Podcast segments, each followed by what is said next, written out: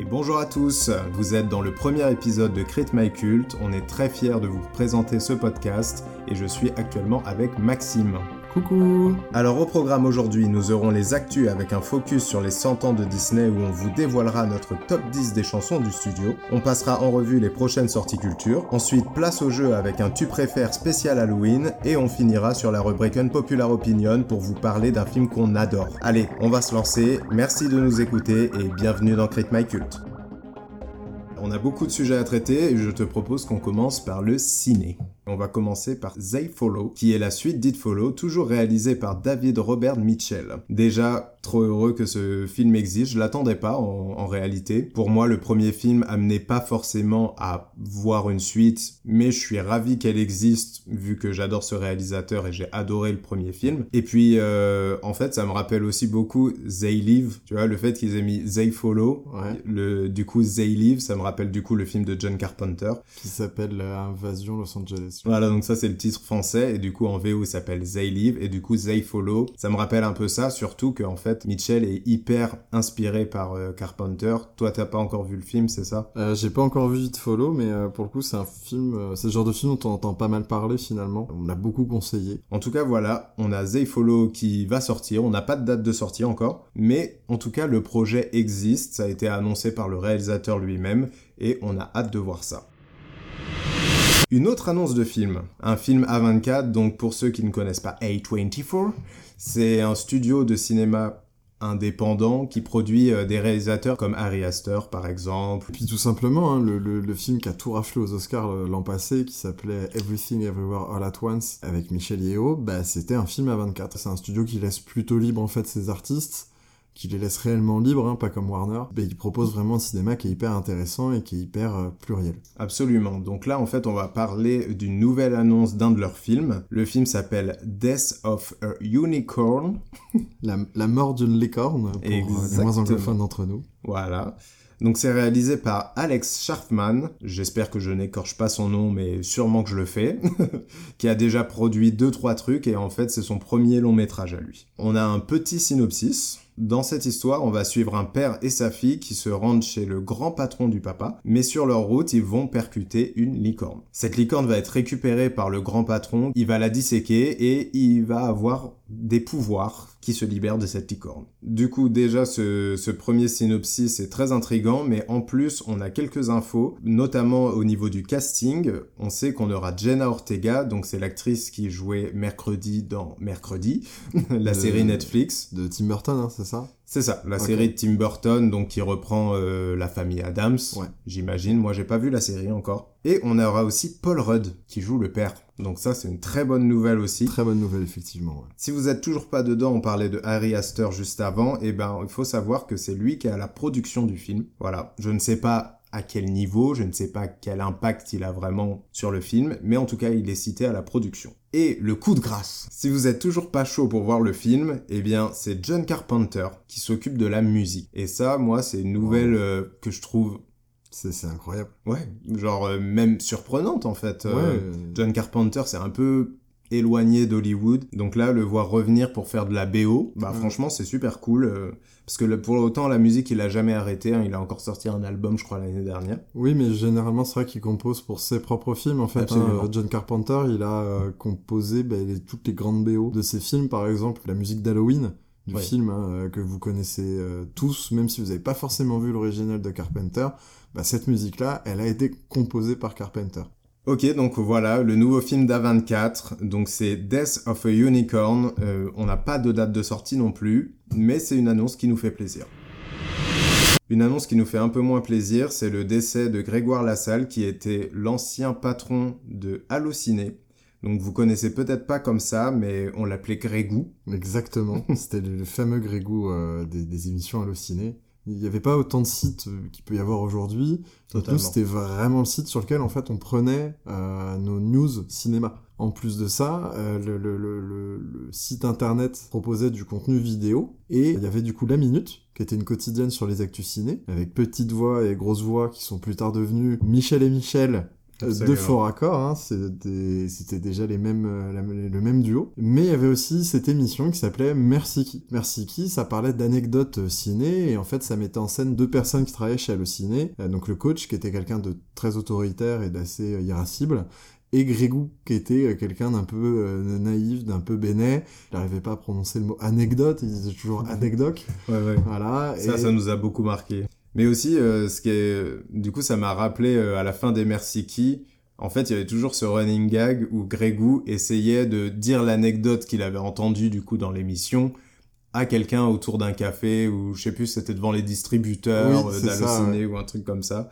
et donc, du coup, à chaque fois, il foirait complètement euh, son anecdote et du coup, euh, tout le monde se foutait de sa gueule. Et en fait, ce gars-là était le patron d'Halluciné, quoi. C'est une euh, grosse perte, en réalité. Ouais, complètement. Et donc nous, ça nous a attristé, ça nous tenait à cœur de, de, voilà de vous en parler dans ce premier épisode parce que bah, mine de rien, il a fait partie de notre apprentissage de, de cette passion finalement. Exactement. Donc voilà, ben oui, j'espère qu'il va pouvoir reposer en paix. Euh, ce, ce, petit Grégou.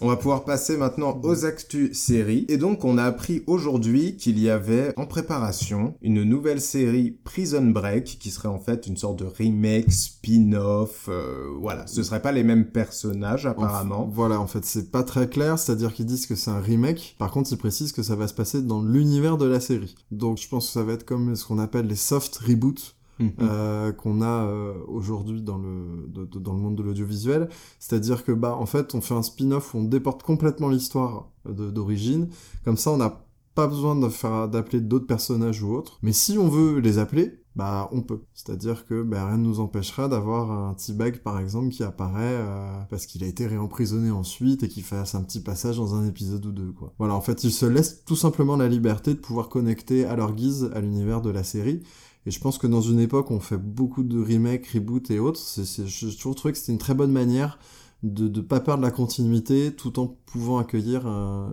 de nouveaux spectateurs. Oui, voilà, c'est ça tout simplement. Si vous voulez un exemple concret, euh, il y a Scream qui a été euh, rebooté de cette manière-là mm. récemment. Ce sera du coup sur la plateforme Hulu, c'est ça, Maxime? Ouais, c'est Hulu qui a, qui a annoncé faire ça moi, je le dis à la française, désolé. Voilà, bah, on, sait que de toute façon, Wetmore Miller ne reviendra pas parce qu'il a définitivement terminé avec euh, Prison Break. Oui, oui. Ça, il l'a dit plusieurs fois. Il voulait mhm. déjà à peine revenir sur la dernière fois. Par contre, Dominique Purcell, hein, du coup, qui jouait son frère euh, emprisonné, euh, lui n'a jamais fermé la porte. Donc ça, c'est vrai que ça va peut-être parler aux, aux, plus trentenaires d'entre vous. Mais par contre, si vous êtes plus jeune et que vous avez jamais vu Prison Break, il y a toujours cette saison 1 qui est toujours très solide puis vous, pouvez la regarder sans forcément enchaîner avec la deuxième. La 2 est quand même aussi bonne, donc vous pouvez regarder la 1 et la 2 par exemple, et vous aurez euh, votre dose de Prison Break. Maintenant, on va passer du coup à cette annonce de HBO qui du coup a annoncé euh, le retour de certaines de ses séries phares et même les grosses séries phares du moment bah, pour 2025. Je, je, te, je te passe la main, Benjamin. C'est ça. Donc, on aura le droit à la saison 2 de The Last of Us la saison 3 de Euphoria et la saison 3 de White Lotus. Donc c'est des séries qui ont une certaine importance euh, ces dernières années et euh, moi c'est des séries que j'ai beaucoup aimées. White Lotus, j'ai pas encore euh, regardé la saison 2 mais je sais que la saison 1 était très bonne. J'ai bien aimé The Last of Us et je suis un grand fan d'Euphoria. On se doutait qu'elle reviendrait mais bon, maintenant on a la confirmation. Donc, pour finir, malheureusement, une triste nouvelle que l'on a appris euh, la semaine dernière, qui est le décès de l'acteur Matthew Perry. Qu'on connaît pour Friends parce qu'effectivement, il a été quand même assez emblématique. C'est vrai que Friends avait cet avantage d'avoir des personnages avec un type d'humour complètement différent. Et c'est vrai que bah, il avait un timing comique incroyable. Hein. C'est le premier des Friends euh, qui part, qui part quand même assez jeune. On sait qu'aussi il a eu plein de problèmes et tout, donc euh, bah, j'espère aussi qu'il pourra reposer en paix bah, nous de notre côté, on va pouvoir se refaire pour la 20e fois Friends, euh, histoire de revoir euh, ses, meilleures vannes. Et oui, et donc maintenant on va pouvoir passer à l'actu musique. Ouais, tout à fait. Bon, je pense que tout le monde en a un peu entendu parler, mais c'était cette annonce comme quoi les Daft Punk seraient à la cérémonie d'ouverture des JO. Euh, donc ça fait grand bruit. Du coup, ça a été démenti derrière et bon bah news, hein, ils, ne feront pas la cérémonie d'ouverture. De toute façon, ce groupe est, séparé. Moi, ce qui m'interrogeait Benjamin, c'est est-ce que du coup, on pourrait pas profiter de ça pour faire des petites prédictions, à savoir, mais qui va faire cette euh, cérémonie euh, d'ouverture? C'est toujours très important. On l'a vu avec Jean Dujardin qui a été appelé finalement pour la Coupe du Monde de rugby où il a enchaîné tous les clichés français euh, possibles et Ok, j'étais pas du tout au courant de ce truc. D'accord, bah écoute, tu regarderas euh, Jean Dujardin et les clichés français au milieu du Stade de France. Euh, ça doit être fantastique. C'est en vrai c'est très drôle quand tu sais que bah euh, on, véhicule des, des, clichés positifs français qui sont euh, pas du tout vrais, mais en tout cas qui ont dû faire plaisir au, monde entier quand ils nous ont vus dire ah oui le France. Waouh. Était en Marseille et tout. Enfin vrai, ah, vrai voilà. Du coup Benjamin, est-ce que tu aurais des petites prédictions toi concernant cette cérémonie d'ouverture des JO 2024 Bah en fait c'est un peu compliqué parce que les Daft Punk c'était un peu le choix facile c'est-à-dire que il faut forcément quelqu'un de nationalité française, j'imagine. Complètement. Bah en fait, des Français qui ont vraiment une rayonnance à l'international, mais à ce point-là, de vivant, évidemment, il n'y a que les Daft Punk. Mm. Je pense qu'il n'y a que les Daft Punk. En tout cas, vraiment le côté emblématique. On va en parler, il y en a peut-être d'autres, mais le côté emblématique, euh, voilà, tout le monde connaît leur masque, leur musique, etc. Voilà, c'est clair que euh, s'ils étaient encore en activité, c'était eux qu'il fallait appeler. Il n'y a pas de doute. Quand on les retire de la liste, euh, bah, ça se réduit pas mal. Alors, moi j'avais pensé éventuellement, pourquoi pas, un David Guetta pour être dans la même veine. Je pensais par exemple à Céline Dion, euh, donc qui sera pas toute seule parce qu'il y aura toujours le symbole qu'il faudra un, franco-français pour faire le truc, mais Céline Dion est aussi quelqu'un qui représente la francophonie. Ouais, bah moi, du coup, dans la même idée, c'était un truc euh, auquel j'avais pensé, de prendre quelqu'un de francophone et de ne pas, donc pas forcément français, et j'avais pensé à Stromae. Stromae a une importance considérable dans le paysage musical, et je pense même à l'international, j'ai pas trop la notion de à quel point il est connu vraiment à l'international, mais il l'est, ça c'est une évidence. Pourquoi pas peut-être un truc comme ça. Et après, je me suis dit, peut-être qu'ils vont prendre quelqu'un qui est connu, mais pas forcément euh, dans les pays qu'on pose, c'est-à-dire souvent les États-Unis, mais plus peut-être dans les pays euh, latins, ce genre de choses. Et je pensais à Aya Nakamura. Et oui. En vrai. En vrai. Aya Nakamura, euh, en tout cas en France, a vraiment une aura très importante depuis plusieurs années maintenant. Et finalement, je me dis que elle a quand même du succès à l'étranger aussi, en Espagne ou voilà dans les pays plus latino, etc. Euh, j'imaginerais bien, pourquoi pas, Aya Nakamura.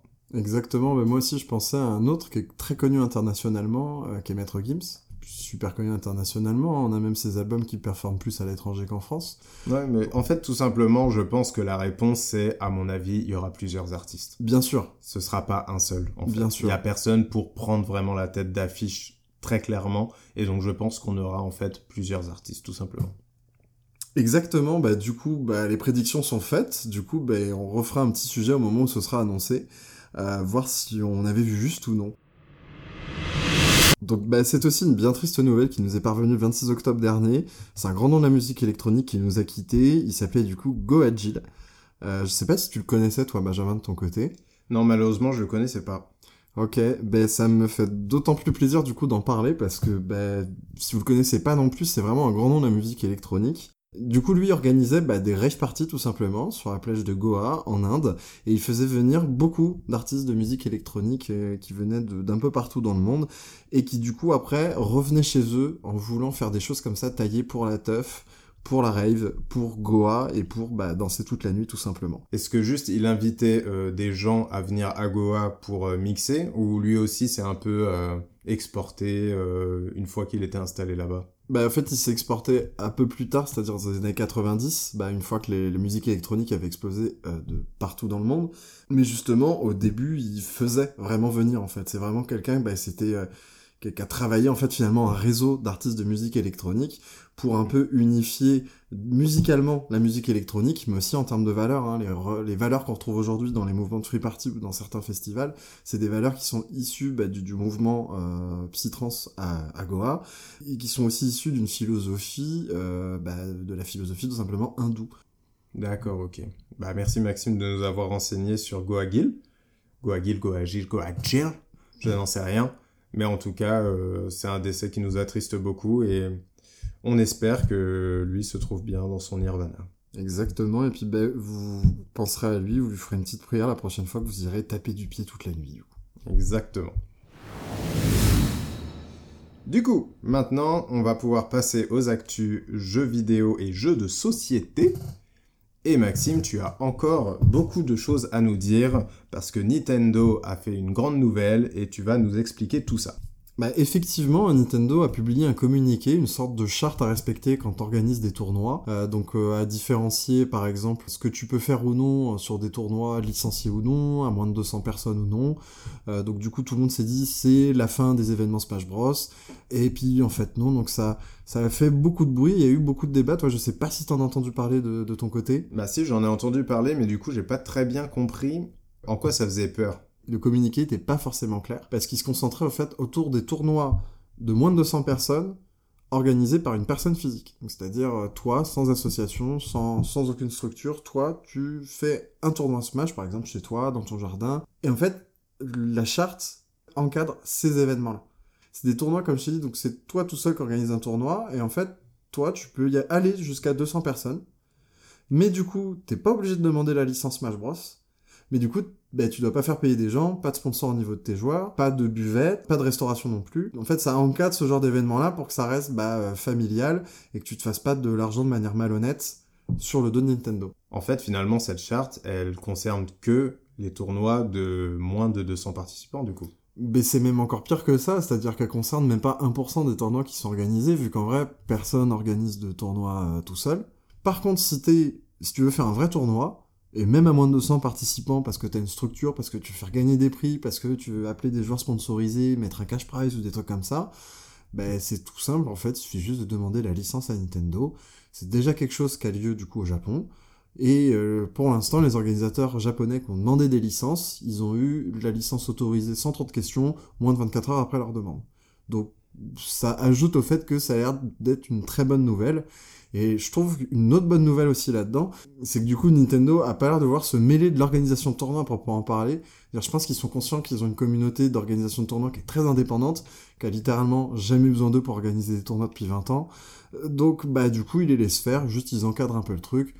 On paye une licence, et puis du coup, on peut faire ça en bonne entente avec Nintendo, ce qui je trouve est plutôt une bonne nouvelle parce que après euh, des années de rebondissement, bah là Nintendo reconnaît enfin la scène Smash et a l'air vraiment prêt à, la laisser exister et à, l'accepter telle qu'elle est. Toujours en jeu vidéo, du coup, une petite news sur Tekken 8 euh, qui va accueillir forcément de nouveaux personnages. Et un de ces nouveaux personnages qui s'appelle Victor Chevalier sera interprété par l'acteur Vincent Cassel. Donc le personnage est un français. C'est un peu le français bad boy à l'international. Voilà, c'est ça, exactement. Euh, un petit peu vieillissant mais toujours beau gosse, euh, bien sur lui, etc. Et c'est un peu ce que reflète le personnage. Euh, on a regardé un peu ses visuels mm. et c'est un peu à ça que ressemble le personnage physiquement aussi. Hein. On est sur un agent des forces spéciales des Nations Unies et en fait le, le, rapport qu'il a, on va dire, avec une certaine image de la France, c'est aussi le rapport au chevalier.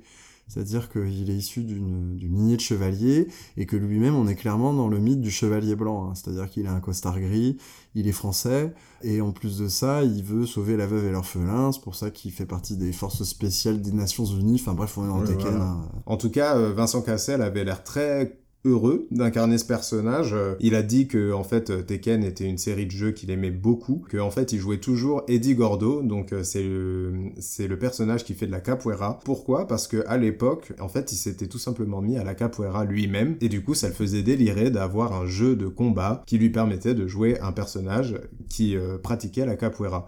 Et donc euh, voilà, c'est une anecdote qui raconte euh, sur une petite vidéo euh, que vous pouvez trouver sur son Insta. Voilà, il vous présente un peu le personnage. Donc si vous voulez en savoir plus sur Victor Chevalier, Tekken 8 et donc l'interprétation de Vincent Cassel, vous pouvez retrouver cette vidéo sur l'Instagram de Vincent Cassel.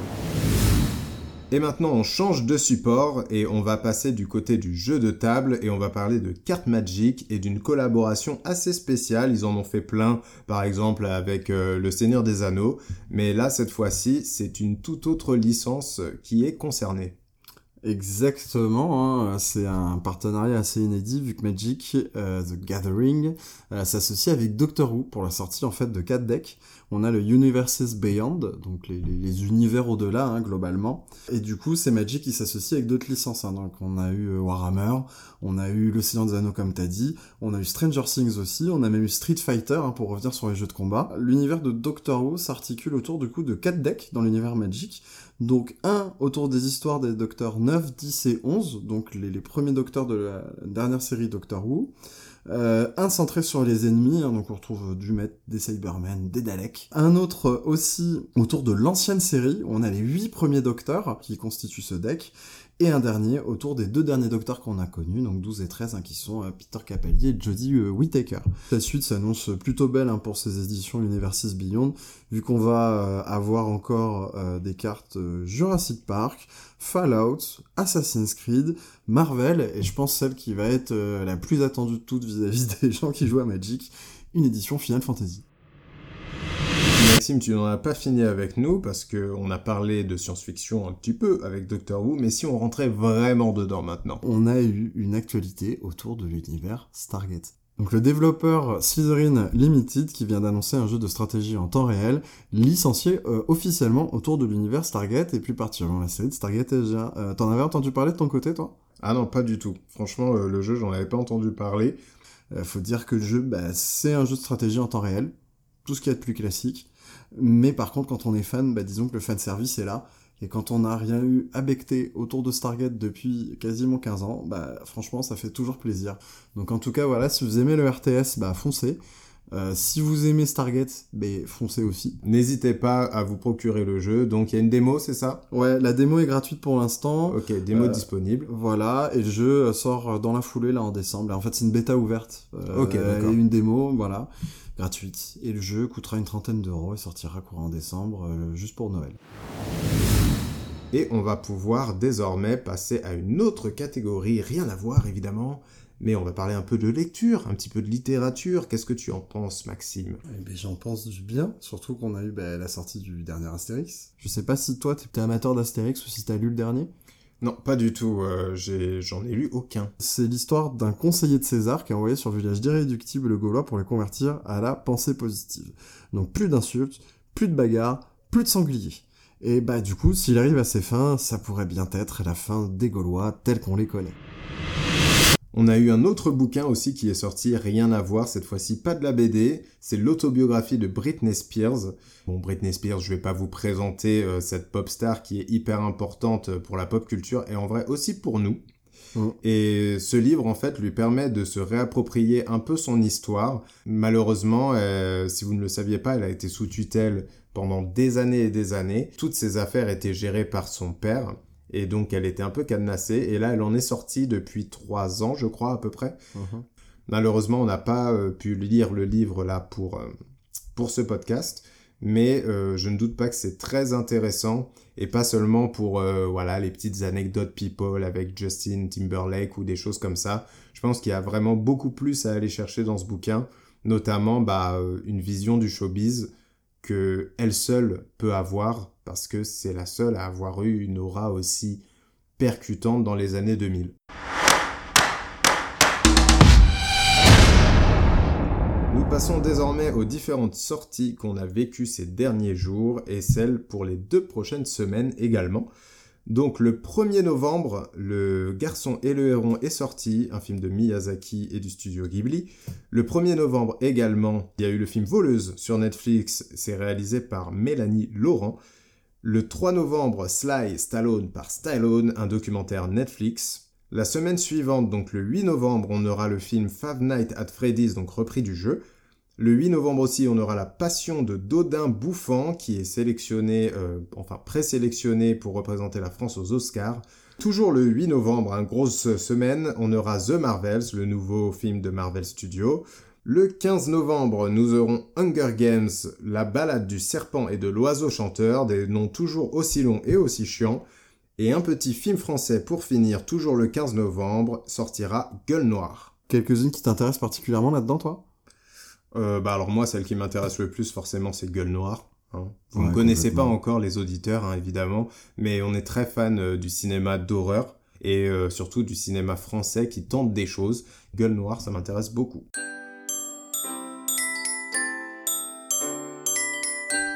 On arrive maintenant à la fin des actus et donc on va pouvoir passer au petit focus du jour avec les 100 ans de Disney. Ouais. Voilà, ils ont fêté leurs 100 ans il y a quelques jours. Et donc, ils ont sorti à cette occasion un petit court-métrage directement sur Disney+. C'est un court-métrage, voilà, de 15 minutes, 10 minutes sans le générique.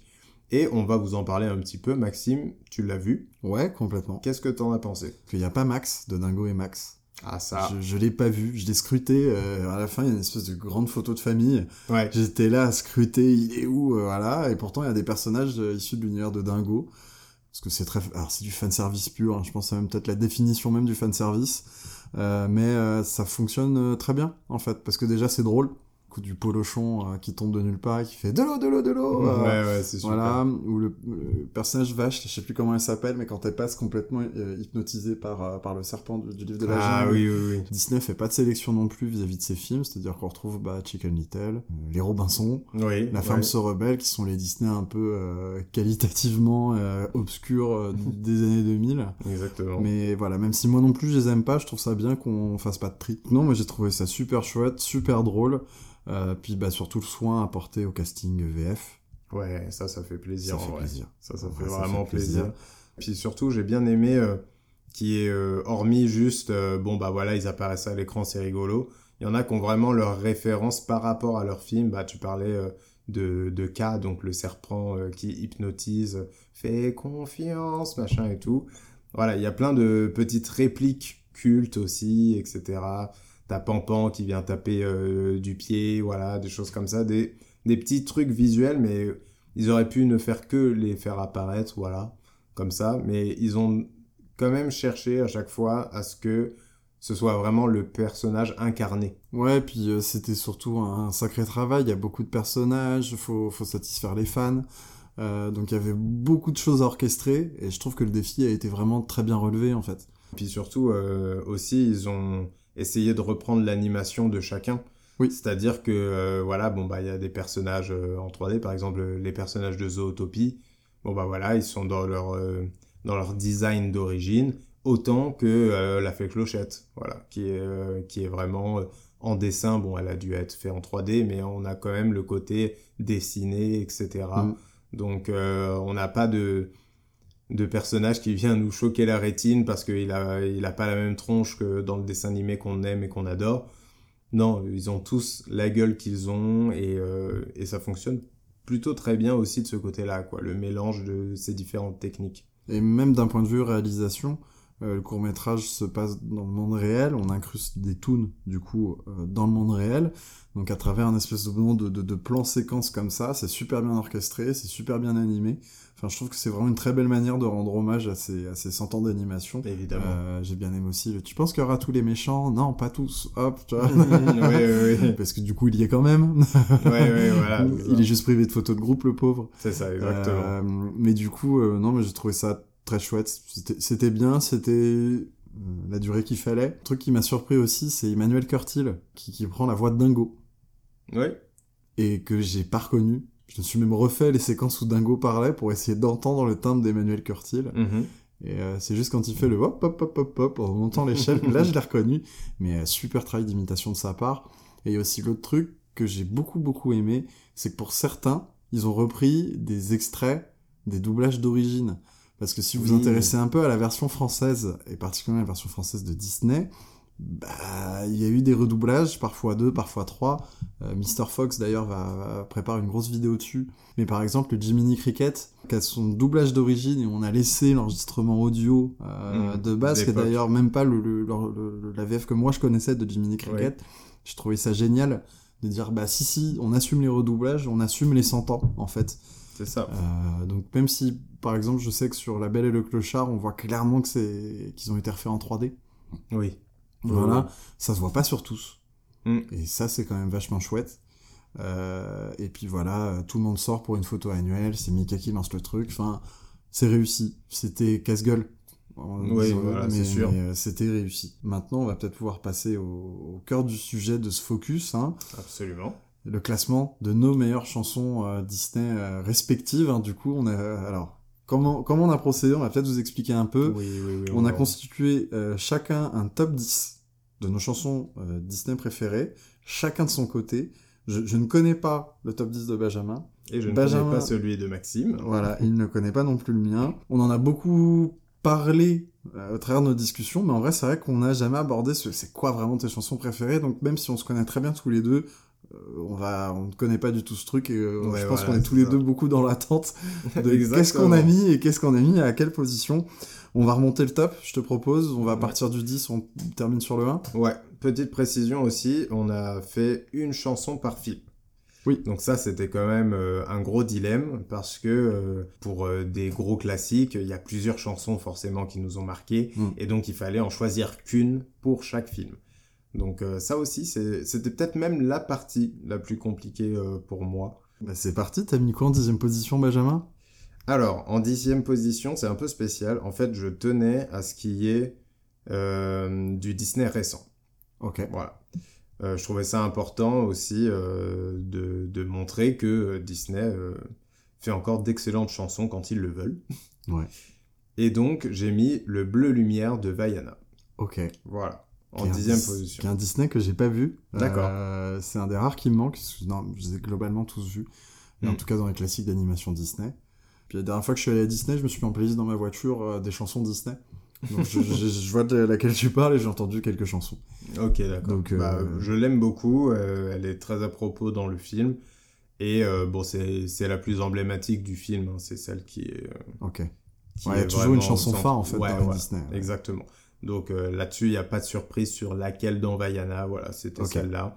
Mais je trouve que c'est aussi la meilleure. Ok, bah écoute, tu me donnes du coup d'autant plus envie de le voir et de rattraper ce, retard que j'ai sur. Je conseille, euh, le film est bien. Mais oui, oui, surtout que j'ai souvent entendu dire que c'était un très bon, très bon Disney. Donc euh, voilà. Totalement. Moi en dixième, du coup j'ai mis comme un homme. Euh, Mulan. D'accord, ok. Voilà, je sais pas si elle est plus haut dans elle est plus haut pour moi. Ouais, c'est ce que je me disais. on débriefera quand euh, quand on parlera. du coup, on va passer à la neuvième. Moi, en neuf, du coup, j'ai mis Je suis en retard de Alice au pays des merveilles. D'accord, ok. Ah oui, c'est euh, parce que en fait, moi, j'ai pas trop mis des chansons qui sont très courtes en fait, qui sont un peu des des petites ritournelles. Euh, c'est pas vraiment une chanson où où il y a un arrêt dans la narration et hop ça chante. Cette chanson là, c'est vraiment euh, bah, juste le lapin qui passe et qui fait en retard, en retard, nanana. donc euh, donc c'est très marrant d'avoir mis celle-là. J'aurais jamais pensé que bah, tu penserais à celle-ci Bah justement si, parce que moi, Il se pénarait, c'est un film que j'ai beaucoup regardé quand j'étais petit. C'était mm. une des VHS qu'il y avait chez mes grands-parents, donc bah, forcément, je l'ai beaucoup regardé. Évidemment. Et faut savoir que moi, petit, c'était vraiment une chanson qui m'avait complètement matrixé, tu vois. C'est-à-dire que même souvent, quand je suis en retard, ça m'arrive de chanter, je suis en retard, en retard. Donc vu qu'on parlait des chansons préférées, pour le coup, elle m'a marqué en fait. Aussi courte soit-elle, aussi et puis elle a une importance narrative, même si elle, comme t'as dit, c'est pas une grosse pause musicale et puis ah, on ah chante et puis. Bah, justement, d'autant plus, elle a d'autant plus une importance narrative qu'elle ne stoppe pas l'action. C'est vraiment dans l'action que cette euh, chanson bah est, ouais, c'est en fait. C'est ce qui, c'est la chanson qui lance l'intrigue en plus d'une certaine manière. T'as mis quoi en 8 euh, En 9 du coup. Là, c'était ton 8 là? Non, ça c'était mon 9. Ah oui, voilà, ok. C'est bon, tout va bien.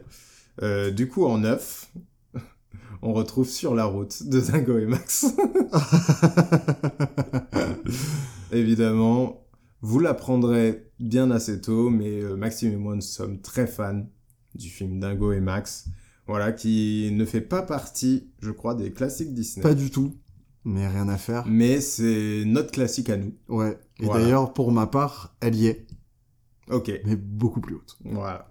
Je, je m'en doutais, je Donc cette chanson-là, en vrai, il euh, y en a plein que j'adore dans le film. Ouais, tout, bah, bah dans la série, euh, ça a été dur d'en choisir qu'une. Ouais. Clairement celui-là. Ouais, ouais, ouais, clairement. Mais c'était aussi clairement une évidence que de choisir celle-là. Et dans le classement, c'était une évidence pour nous, sûrement pas pour vous qui nous écoutez. Mais si vous n'avez jamais vu Dingo et Max, vraiment, tentez le coup Du coup, mon huitième, c'est Il était une fois à New York City de Oliver et compagnie. voilà. Donc ça, pareil, je pense que ça va surprendre beaucoup de monde. Mais Oliver et compagnie est un, un des Disney qui m'a beaucoup, beaucoup marqué, que j'ai énormément regardé quand j'étais petit, et notamment cette scène d'intro, qui, mm. oui, je suis très marqué par les scènes d'intro en général chez Disney. Je trouve que pour certains, ils ont un, un art de te planter une situation qui est très claire et en même temps très fort. Et ça marche pour euh, Il était une fois à New York City, où mm. tout simplement euh, on part vraiment de New York euh, en plan très large pour redescendre, redescendre, redescendre, pour s'arrêter sur un vieux carton où il y a plein de, de chats à l'intérieur et où on va faire la connaissance du coup de Oliver, qui est un petit chat abandonné et euh, on va vivre toutes ces péripéties euh, à travers cette chanson et tous les malheurs qui lui arrivent parce qu'il vit dans la rue et que personne veut de lui. Et donc euh, c'est une chanson qui me touche beaucoup. Et en plus, le visuel me touche beaucoup aussi. Il y a vraiment quelque chose de très fort, des belles envolées dans, dans l'instru de, de la chanson. Donc ouais, en fait, c'est une chanson qui m'a marqué, que je réécoute souvent en fait. Mais c'est marrant parce que Oliver et compagnie, un des rares Disney que j'aime pas. Ouais, je, je me souvenais que t'aimais Voilà, parce que... Alors, pour le coup, c'est vrai que cette chanson est sûrement le, le meilleur élément du, du film. Je, je valide la qualité de la chanson. Mm. Euh, et puis comme tu dis, c'est vrai que le fait de, de partir de, de, New York et puis de, de, redescendre dans les, dans les bas-fonds euh, sur un carton, c'est assez excellent. Après voilà, moi c'est un film que j'aime pas, il y a des ruptures de ton que je comprends pas. Euh, on est sur une intrigue assez triste, mais Disney se rassure quand même à faire euh, du, des chansons un peu trop... En fait c'est ça, c'est qu'on est sur un domaine assez triste, assez mélancolique, assez pas cool. Mm-hmm. Et Disney force le « Hey, on chante !» C'est quand même, c'est trop bien, c'est génial. J'ai du mal avec cette retour de ton. Je trouve que, tu vois, euh, sur le bossu de Notre-Dame, euh, c'est euh, magnifiquement, et ça je sais que tu seras d'accord avec moi, mieux géré en termes de ton. Et je trouve que Oliver et compagnie, qui est d'ailleurs une adaptation d'Oliver Twist, gère un peu moins bien ces, problèmes de ton. Complètement, je suis complètement d'accord avec ça. écoute, ouais, belle chanson en tout cas. Ouais. moi de mon côté, ouais, ton huitième, j'ai mis Igitus Figitus de Mary Poppins Merlin Ah, de Merlin, pardon. ah oui. Non, c'était un piège que je t'ai tendu parce que c'est vrai, quand j'ai vu le titre, on dirait le, le, le, le son Mary Poppins. Ouais, Mary Poppins ou euh, Cendrillon aussi avec euh, Poupidi, Poupidi, euh, Bou, là, je sais plus quoi. Voilà, et ben pour moi, cette chanson de Merlin, c'est la meilleure chanson en baragouinage avec des mots inventés de Disney, surtout pour la scène qui l'accompagne. Mm. c'est toute la magie euh, d'un Disney euh, dont on peut attendre. Surtout qu'on parle quand même de Merlin Chanteur qui, qui fait partie de ces Disney qui n'ont pas de scénario. Euh, ça c'est peut-être pour un autre sujet, mais quand on vous, si un jour vous remettez un peu tous les classiques d'animation Disney, bah, notamment pour les 100 ans, vous vous rendrez compte qu'il y en a qui ont des qui pas de scénar. et Merlin Chanteur en fait complètement partie. D'ailleurs, je défie quiconque de me faire un résumé comme ça à la volée compréhensible de l'histoire de ce truc. Et, mais il a des scènes super fortes. Quand cette scène arrivait, j'étais complètement fasciné et euh, c'était la, la, scène. J'y ai pas pensé tout de suite. Ok. Donc du coup, c'est vrai que moi le bas de mon classement, c'est un peu celle que ben mon moi adulte a oublié, mais que euh, le, petit Maxou euh, qui regardait la VHS aurait un peu râlé si le, grand Maxou les avait pas mises. Ah, je comprends, je comprends. On est souvent en conflit avec euh, notre ancien nous. exactement. Ok, très bien. On va pouvoir passer du coup à la septième position. Ouais. Et du coup, pour moi, la septième position, ce sera L'air du vent de Pocahontas. Ok, j'ai énormément hésité à mettre celle-là. Pocahontas est clairement pas un de mes films d'animation Disney préférés, même si euh, je tiens à dire quand même que je l'avais revu en salle quand il était ressorti et qu'il avait été euh, remasterisé et que visuellement c'est quand même une putain de dinguerie. C'est vraiment une putain de dinguerie. la chanson mm. Les Sauvages, la, euh, la mm. mise en scène de cette chanson avec les couleurs et tout, c'est un truc de malade mental. toutes les scènes avec Grand-mère Feuillage, ouais, Grand-mère Feuillage. C'est envoûtant, ça a pas C'est fantastique. Hein. D'ailleurs, même toute la BO derrière, ou même quand ça chante pas, c'est magnifique. Et donc l'air du vent, en fait, la puissance de cette chanson, je ne peux rien faire contre elle. C'est-à-dire que même si le film, je suis pas à fond dedans ou quoi que ce soit, cette chanson arrive, je suis, euh, je Mm. pourrais lâcher une larme tellement c'est beau, quoi. Ouais. Parce que la chanson est pas triste, je lâcherais pas une larme parce je, que c'est triste. je lâche une larme.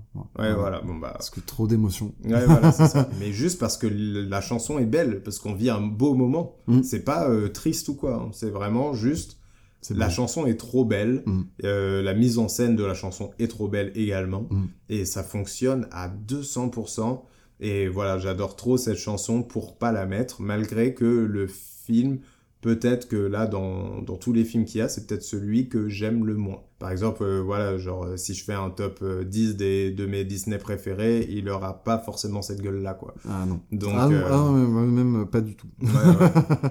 Donc, Bah, euh, surtout qu'il y a des Disney que j'adore qui n'ont pas de chanson. Donc, euh, bah, Ouais, euh, moi aussi. Vite, euh, Euh, moi, si j'aurais pu mettre Basile détective privé quelque part, je l'aurais sûrement fait, mais ça ne chante pas. Il y a une chanson. Et bon, j'aurais pas euh, Oui, mis euh, pour ça. Moi, un peu de Robin des Bois, pour le coup. Ah oui, oui, Bon, bah il y a- oui, il y, a évidemment. une chanson, mais euh, pareil, Ouais. ça compte pas vraiment. Donc ton septième, Maxime. Tout le monde veut devenir un cat. Des. Aristochats. Euh, alors, ça, c'est un Disney, je l'ai revu plus grand. Je l'ai moins bien aimé. Mhm. parce que, bah, il- encore une fois, il n'y a pas de scénario et il n'y a surtout pas de fin. C'est hallucinant. Revoyez les Aristochats aujourd'hui, t'es en plein film et d'un coup, le film, enfin, Bon, ça va, euh, ils prennent une photo de famille, euh, au Malais, voilà, il se fait adopter. euh, Edgar, il est plus là. ouais, c'est ça. soi, voilà. hein. Ouais, mais en fait, il manque une structure narrative d'un vrai climax de fin, dans tout ça, en fait. Et puis à la fin, ils font tous du piano, ils sont contents. euh. Mais le truc, c'est que, encore maintenant, quand je regarde les Aristochats, je réalise à quel point je le connais par cœur, à la réplique près. Parce que je pense déjà, c'est un des premiers films que j'ai connu à la réplique près. Parce que avec ma sœur, on le regardait, big up à ma sœur, on le regardait extrêmement souvent.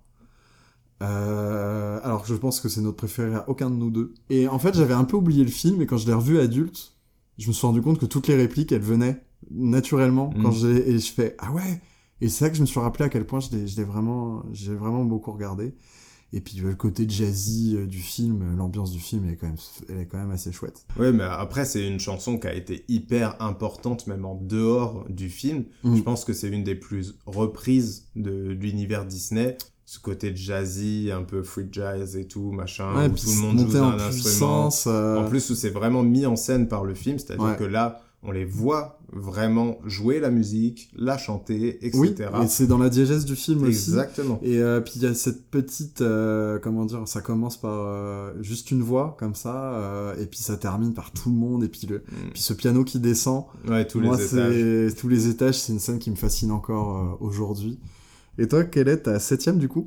Septième, je l'ai dit, du coup, c'est l'air du vent. Bon, Ah oui, passe pardon. à Ok. La Euh, vu qu'on fait pas les allers-retours ensemble, je perds un peu le fil. Oui, bon, après, voilà, d'un côté, j'ai perdu le fil dès, dès- dès le top 9, donc bon. hein, voilà. Écoutez, euh, tant, qu'on, tant que vous nous comprenez, c'est le principal. Voilà, donc là, Donc là, on est bien à la place numéro 6. numéro 6, exactement. Ouais. Tu as mis quoi? Eh ben, figure-toi, euh, vu que je ne sais pas pourquoi pour toi ça, ça ne serait pas valide, mais pour moi, la sixième, c'est À Nottingham de Robin des Bois. Ah, eh ben, je l'ai pas mise. Mais cette chanson, moi, elle me fend le cœur. C'est celle quand ils sont euh, emprisonnés, du coup, par le prince euh, Jean. Et euh, qu'on a notre coq, narrateur et, et chanteur, qui fait un peu son petit, sa petite chanson, un Balade. petit blues. Ouais, voilà, la petite balade de la prison, où on voit, où on voit des familles se battre pour, pour des miettes de pain. Et moi, dès que j'étais petit, j'étais déjà hyper attristé par cette scène. Et quand je l'ai revu plus grand, euh, j'étais encore plus attristé par la scène, quoi. Vraiment, elle est, elle me déchire le cœur et même les paroles, euh, les paroles, je sais pas, elles me marquent euh, quand il dit des trucs genre, euh, est-ce qu'il y en a qui prieront pour moi loin de Nottingham, des choses comme ça, je sais pas. C'est des choses qui, qui ont marché sur moi, qui me touchent. Dans tous les cas, je pouvais pas imaginer un classement sans cette chanson. Et même si c'est pas ma préférée, je pense que c'est la première qui m'est venue quand on a dit qu'on faisait un classement de chansons Disney. Ok, mais moi en Voilà. fait c'est marrant parce que du coup Robin des Bois Disney c'est un de mes Disney préférés. Mm. Euh, il doit être dans le top, il est dans le top 5. Mm. Euh, mais euh, pour le coup, je n'arrive pas à me rappeler du film comme un film musical. Ah oui. Alors que cette chanson me marque aussi, enfin maintenant que tu me l'as rappelé. Mais c'est vrai que autant que j'adore le film, autant les musiques du film, c'est pas ce dont je me rappelle derrière. Même si maintenant que tu me rafraîchis la mémoire, Mm. c'est quelque chose que je vis aussi intensément quand je regarde le film quand même. Mais Du coup, ta place numéro 6, Maxime. Mais j'ai mis Il a un rêve. D'accord. de réponse. Ok, ok, ok. qui, est, qui est une chanson qui me revient en tête assez souvent et qui est incroyable. D'accord. Voilà. Non, moi, elle La- est pas dans mon classement. Tout- mais déjà, en fait, j'aime bien dans les comédies, musicales, euh, que ce soit Disney ou même voilà, quand la comédie musicale prend vie de manière euh, toujours un peu irréaliste Mm. et que euh, d'un coup tout le monde se met à chanter. Euh, J'adore ce côté-là. Et le côté euh, deux personnages ont une conversation et de cette conversation démarre toute une musique, toute la taverne se met à chanter et tout. euh, et euh, même au bout d'un moment, t'as un personnage qui dit mais non, mais je participe pas à la chanson. Et si tu vas participer à la chanson, et du coup il fait carrément le show, il termine la chanson. Moi, à chaque fois que j'entends quelqu'un qui me dit euh, j'ai un rêve, j'ai fait un rêve ou autre, je pense que 99% des gens pensent à Martin Luther King. Moi, je pense à cette scène de réponse. Et d'ailleurs, je, je me suis refait la scène euh, quand j'ai refait le, le classement, et même d'un point de vue de mise en scène, c'est absolument incroyable. C'est la seule chanson de Disney où quand je l'écoute, je rigole. Est-ce que on en est bien au 5 Absolument. On en est bien au 5, sommes trop au bien. 5. Mon 5 sera Je veux savoir de Tarzan. J'ai pas de truc spécial à dire sur cette chanson, juste elle me met des frissons quand je l'entends. Genre, euh, je sais pas, la voix de Phil Collins, quand euh, il part en- encore plus fort, il monte d'un octave sur la fin de la chanson, machin et tout, je sais pas. Ça fonctionne, j'ai les frissons, j'ai pas d'anecdote sur la chanson, j'ai rien, mais en fait, juste dès que je l'entends, frisson, garanti, tout de suite. Genre même hors film, c'est une chanson que je kiffe. Écouter comme ça en fait. Telle qu'elle, euh, pas besoin d'avoir la scène du film, je m'en fous. J'écoute la chanson, j'aime la chanson en fait, tout simplement. Et du coup, toi, ta cinquième, Alors, je fais un pronostic, je pense que celle-là doit être plus haute dans ton classement. Ah. Euh, rien qu'un jour, Bossu de Notre-Dame. ok, Elle est plus haute ou pas? Elle n'est pas là. Elle est pas là? Elle n'est pas là. Et pourtant, euh, Bossu Notre-Dame est bien ton Disney euh, préféré? Absolument. Ok. Et il y a une autre du Bossu du coup? Oui. D'accord, ok. Et je pensais que c'était rien qu'un jour. Euh, ouais, bon, rien qu'un jour, je Oh, trouve ça. c'était une hésitation, excuse-moi. Ouais, vas-y. c'était, clairement une grosse hésitation, hein, vu que, bon, bah voilà, spoiler, euh, c'est mon Disney préféré, le boss de Notre-Dame. Euh, j'ai beaucoup réfléchi à laquelle je prenais. Ok. Mais du coup, euh, évidemment, rien qu'un jour était euh, dans le top des discussions, on va dire. Ok. Top trend. Mais il est resté devant la porte, malheureusement. Et, mais par contre, assurément, il serait dans le classement si on pouvait mettre plusieurs chansons du même euh, Ouais, film. ouais, je me doute. Sûr et certain. Ouais, moi j'adore, c'est la montée en puissance de la chanson. euh, le- puis le- bah, Est-ce que c'est euh, la meilleure chanson de Francis Lalanne? Bah oui, euh, j'ai pas écouté tous ses albums, mais oui, quoi qu'il arrive, Quoi qu'il arrive, parce oui. que c'est une des meilleures chansons de beaucoup de choses, donc juste de la carrière de Francis Lalanne, je pense que y a pas de problème. Non, puis en fait, moi c'est justement ça, c'est l'interprétation qui est faite de cette chanson. Ouais. Euh, montée en puissance, les, les émotions qu'il met dedans, la sincérité euh, qu'on sent quand il la chante, Ouais. Euh, et puis bah, aussi le côté euh, virtuose de la réalisation. Hein, encore une fois, je pense qu'on parle Mm. de film, donc c'est vrai que la, la, la scène visuelle qui accompagne Ah oui, euh, la oui, chanson fait beaucoup sur les, les appréciations qu'on peut avoir de ces chansons-là. Évidemment, ça joue. Du coup, on en est au 4. C'est ça. Ok. Quatrième position. Bah, du coup, je vais faire la transition parce que moi, c'est mon Tarzan, du coup. Ah, d'accord, bah vas-y, bah, tu dois t'en douter, du coup, c'est euh, You'll Be in My Heart. Et la première grosse vague d'émotion, c'est quand il y a ça. Donc très vite. Exactement. ça arrive très vite. Bah, déjà, toute la scène d'intro où euh, Tarzan est retrouvé tout seul dans son berceau, tout ça, tout ça, Mhm. avec l'orage, bref. dé- Déjà, ça me met. Tu vois Ouais, ouais, bah de toute façon, la puissance des bonnes scènes d'intro de Disney. Et là, déjà, je chiale. Et puis, il faut dire aussi quelque chose c'est que Tarzan, moi, c'est un de mes premiers films au cinéma quand j'étais petit. Mon premier choc dans une salle de cinéma, en tout cas, c'était euh, c'était Tarzan sans aucun doute. Et donc du coup, on va passer euh, sur mon numéro 4 à moi. Et euh, on en a déjà parlé, parce que c'est comme un homme de Mulan. Ah Voilà. Une Donc, de quatrième. Une de nos au moins deux en commune, du coup. C'est ça. Et donc toi, il était dixième, c'est ça? Ouais. Ouais. Donc moi, il est quatrième. Euh, Là, ça a beaucoup rapport avec la scène aussi, je pense. Ouais, Bon, la chanson est fantastique, Ouais, hein, euh, voilà. Tout ce que la scène exprime, toute euh, voilà l'évolution euh, de Mulan qui part de rien et devient une guerrière en fait, une véritable guerrière grâce à l'entraînement intensif qu'elle subit. Tout ça, toute cette période de temps qui doit être longue en fait, on te le fait passer en trois minutes de chanson magnifique. Et après, euh, t'es parti pour partir à la guerre contre les Huns et, et on, on est bon, quoi. C'est aussi l'art euh, de Disney de te résumer une période Mm. hyper longue en Exactement. une chanson. Du coup, on va pouvoir passer au top 3. Le top 3. Et Maxime, révèle-nous un peu ta troisième position. Mais oui, parce que c'est celle que j'ai en tête depuis tout à l'heure. Donc, faut dire que pendant tout le tournage, j'ai une chanson en tête. Mais vu que je ne devais pas révéler le contenu de mon top à Benjamin, je me retiens de chanter cette chanson. Et puis comme toutes les chansons qu'on a en tête, on a deux phrases qui tournent en boucle dans la tête. Euh, donc ça me fait du bien là de pouvoir enfin te dire que j'ai de zéro en héros dans la tête depuis le début de l'après-midi. magnifique, magnifique. De Hercule, qui est du coup ben, historiquement mon premier film au cinéma. Ok. C'est la première fois que je me suis retrouvé dans, dans, une salle obscure, c'était pour Hercule. Ah non, je comprends euh, totalement. Je comprends d'autant plus que ma troisième position est de 0 en héros. on en a une complètement on, est, on est vraiment parfaitement euh, raccord avec ça. C'est pareil, de 0 en héros.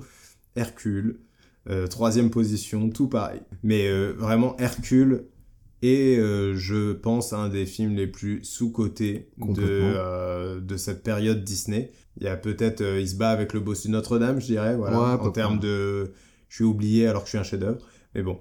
Et mais par contre, je trouve qu'il a vraiment son truc à lui, c'est-à-dire bah, euh, l'humour, euh, cet humour-là, en fait, il y a vraiment que lui, je trouve, euh, qu'il l'a dans cette mm. décennie. Et puis même cet univers gospel, du coup, donc même musicalement, il se détache énormément du gospel, alors que t'adaptes de la mythologie grecque. Ouais. Tu sens, tu sais que c'est l'idée où, je sais pas qui l'a proposé, hein. mais quand le mec a proposé, t'as dû avoir un blanc, ça dans la salle de réunion, et le mec on fait carrément. C'est l'idée du film. C'est l'idée. ouais, ouais, non mais c'est ça, c'est ça. Et puis comme tu dis, t'as l'humour, t'as l'épique. Ouais. Vraiment la bataille avec l'hydre à la fin. Ah oui, délire.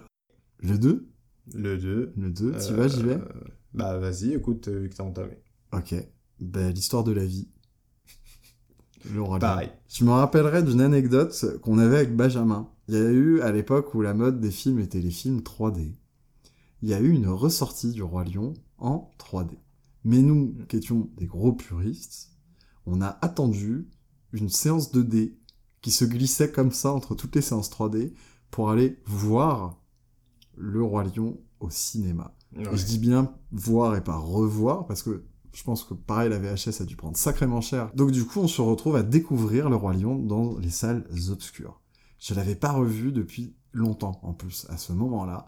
Et je me rappelle, donc les lumières s'éteignent, le film commence, on a le Roi Lion sur grand écran, bim, l'histoire de la vie, et il y a toujours cet effet euh, de montage que j'adore dans le Roi Lion écran noir et pas mmh. Roi Lion. Le titre comme ça. Ah oui, ouais. T'as toute la chance, ça part en épique et là, ah, t'es laissé avec un écran noir et là, ça fait juste. Comment faire une intro, quoi? Ouais, et je me rappellerai toujours euh, de la, la, montée d'émotion que j'ai eue à ce moment-là de me dire Ah putain, c'est ça le Roi Lion. Encore une fois, on parlait des scènes d'intro impressionnantes euh, de Disney. Mmh. Bon, bah, on est peut-être face à l'une des plus impressionnantes mmh. euh, du studio, évidemment. Mais encore une fois, voilà la présentation, la mise en contexte mmh. d'un film. Mmh. Tu vois des animaux qui s'avancent, qui s'avancent, tu ne sais pas où ils vont. Et puis là, d'un coup, ils se retrouvent tous devant un immense rocher où il y a euh, un couple de lions et un, je sais plus comment ça s'appelle, mais Rafiki, quoi. oui, il y a un Rafiki. c'est un animal. voilà, c'est un animal qui, euh, qui vient prendre, euh, du coup, le bébé lion dans ses bras et qui le tend comme ça, avec la montée du coup épique de la chanson qui le tend comme ça au, peuple des animaux, et où tout le monde gueule, tout le monde est... Voilà, genre, il y a une effervescence autour de la naissance de ce bébé. Et en fait, c'est bon, t'as compris. Tu as compris dans quel contexte tu es. Tu as compris, euh, pas forcément de quoi le film va parler, mais t'as compris tout l'univers, en fait, que le film va te montrer. Et du coup, quel est ton top Alors, est-ce que du coup, je débriefe direct mon top 1 et comme ça on garde du suspense pour le tien? Ouais, vas-y. Ok, bah du coup, mon top 1, je l'ai dit tout à l'heure, mais bah, par élimination, bien sûr, j'ai mis sur la route. Euh, de Raphaël. Ah non, non, non, c'est pas mon bon conducteur. j'ai dit que tout à l'heure, l'histoire de la vie aurait dû être première mais j'ai quand même mis, j'oublie, euh, j'ai même mis j'oublie tous mes soucis, tu vois, j'ai même pas mis sur la route dans le titre, de Dingo et Max, pourquoi? Parce que euh, cet été, euh, j'ai vécu des moments assez forts au cours d'un voyage, et c'est cette chanson qui m'a accompagné. Je me suis dit, bah, en fait, après 30 ans de Disney, après 30 ans même de chansons et tout machin, quand t'as envie de te motiver, en fait, j'étais, voilà, en trek, j'étais en rando sur plusieurs jours, Et quand j'avais envie de me motiver et tout, sachant que mon portable, j'utilisais pas trop la batterie, bah, je gâchais quand même un peu de batterie pour me mettre un, un sur la route que je chantais à tue-tête dans les montagnes béarnaises. Ça, c'est du beau souvenir. Voilà, et du coup, euh, vu que ce top, bah, je l'ai fait maintenant, bah, elle avait sa place là. Encore une fois, quand on démarre une, partie musicale dans un film, j'aime bien quand la partie musicale arrive peu à peu. Et là, c'est complètement ça, c'est-à-dire que c'est plein de bruit sur la route mm. qui d'un coup commence un peu à se mettre en rythme les dialogues continuent, et là, t'as tes spectateurs, tu te dis, oh, la chanson, elle arrive. T'as un rythme, tapes un peu du pied, tu lâches un peu mm. de la tête, tu te dis, ok, la chanson, elle arrive complètement. Et oui, elle arrive. Elle a plein d'utilité, cette chanson. C'est-à-dire qu'elle fait avancer l'histoire, elle présente les personnages, elle pose les enjeux. Euh, et ces trois trucs, que parfois Disney va faire ça en trois chansons différentes. Là, elle le fait en une seule. C'est très fort. En fait, ils sont dans une voiture quand ils chantent, donc la comédie musicale, de manière digétique, elle pourrait se concentrer dans la voiture. Mais en fait, les voitures qui vont passer à côté d'eux vont aussi reprendre l'air et reprendre la chanson. Et d'ailleurs, même mettre sur un thème complètement différent et parler complètement d'autre chose. Parce que mm. chacun dans sa petite voiture, chacun dans son petit voyage, va parler de où il va. Quoi. Et puis, encore une fois, je le répète, regardez Dingo et Max. Je sais que vous en pouvez plus, je sais que là vous êtes en sueur euh, avec vos écouteurs, vous avez besoin de savoir, vous vous dites, mais Benjamin, Qu'as-tu mis en top 1 Eh ben écoute, déjà si vous avez bien suivi, euh, c'est dans le bossu de Notre-Dame, c'est les cloches de Notre-Dame qui est tout simplement l'intro du bossu de Notre-Dame et du coup aussi mon intro préférée de Disney devant l'histoire de la vie, malgré que je l'adore. Les cloches de Notre-Dame, en fait, c'est deux intros différentes. Donc je dirais que c'est au même niveau. Allez, je vais tricher. C'est au même niveau dans, parce que euh, l'histoire de la vie euh, est une très belle intro. Voilà, on te présente l'univers, mais les personnages n'interviennent pas encore, etc. C'est mmh. vraiment, voilà, l'intro de l'univers. Alors que les cloches de Notre-Dame, c'est vraiment l'intro de, des personnages, du récit. Vraiment du récit. Qu'est-ce qui va nous être raconté? Il y a euh, du coup Clopin qui est, euh, qui est un des personnages secondaires, mais qui est aussi le narrateur. C'est l'Arlequin Ouais, c'est ça, exactement. Qui, voilà, va nous, nous présenter euh, Frollo, l'arrivée à Paris de, Quasimodo, et il y a aussi euh, ce côté, jusqu'à l'annonce du titre, il répète la même phrase, les cloches sonnent, sonnent, sonnent, et au fur et à mesure qu'il dit sonne et qu'il le dit de plus en plus fort, la musique prend de la force, il y a des chœurs qui viennent, jusqu'à ce que ça devienne carrément des, espèces de cris religieux. Et là, boum, on a le titre qui apparaît et la mélodie qui revient. Et euh, c'est absolument fantastique jusqu'à récupérer Quasimodo du coup. Mais voilà, tous les enjeux sont posés parce qu'il nous raconte vraiment les prémices de l'histoire. Du coup, à la fin de cette intro, il dit une phrase. Il dit L'homme est-il un monstre ou le monstre un homme? Et je trouve que c'est exactement la phrase qui résume mm tout le bossu de Notre-Dame. Et voilà, c'est mon intro préférée, c'est ma musique préférée de Disney. Regardez le bossu de Notre-Dame. Ouais. Dingo et Max. Ouais. Et puis refaites-vous en boucle toutes les playlists de chansons de Disney. Euh, Exactement. parce, que, parce que ça reste quand même aussi euh, des choix de chansons. Oh oui, qu'on peut aimer sans aimer les films comme on a pu le voir. Absolument. Et écoutez euh, la version de, de Zéro en héros de Ariana Grande. Et puis bah, du coup, on va conclure par le fait que bah, on vous reparlera de Wish, bien évidemment. Oui. Qui est le, le, le long métrage qui vient réellement fêter et conclure euh, ces 100 ans de, de Disney, qui a l'air vraiment en plus d'à la fois d'être moderne dans sa manière de traiter les textures et l'animation, mais à la fois de revenir aux sources d'une certaine manière. J'ai très très hâte. J'ai mmh. très très hâte de Wish. Et d'ailleurs, même Disney, au niveau de son marketing, euh, que ce soit sur ses autres licences, même Marvel et autres, on sent qu'ils sont préoccupés par Wish. En tout cas, c'était euh, tout pour la partie actu, du coup. C'est ça, on va pouvoir passer aux différentes rubriques maintenant. Ouais, je, Benjamin, je te laisse enchaîner sur le conducteur.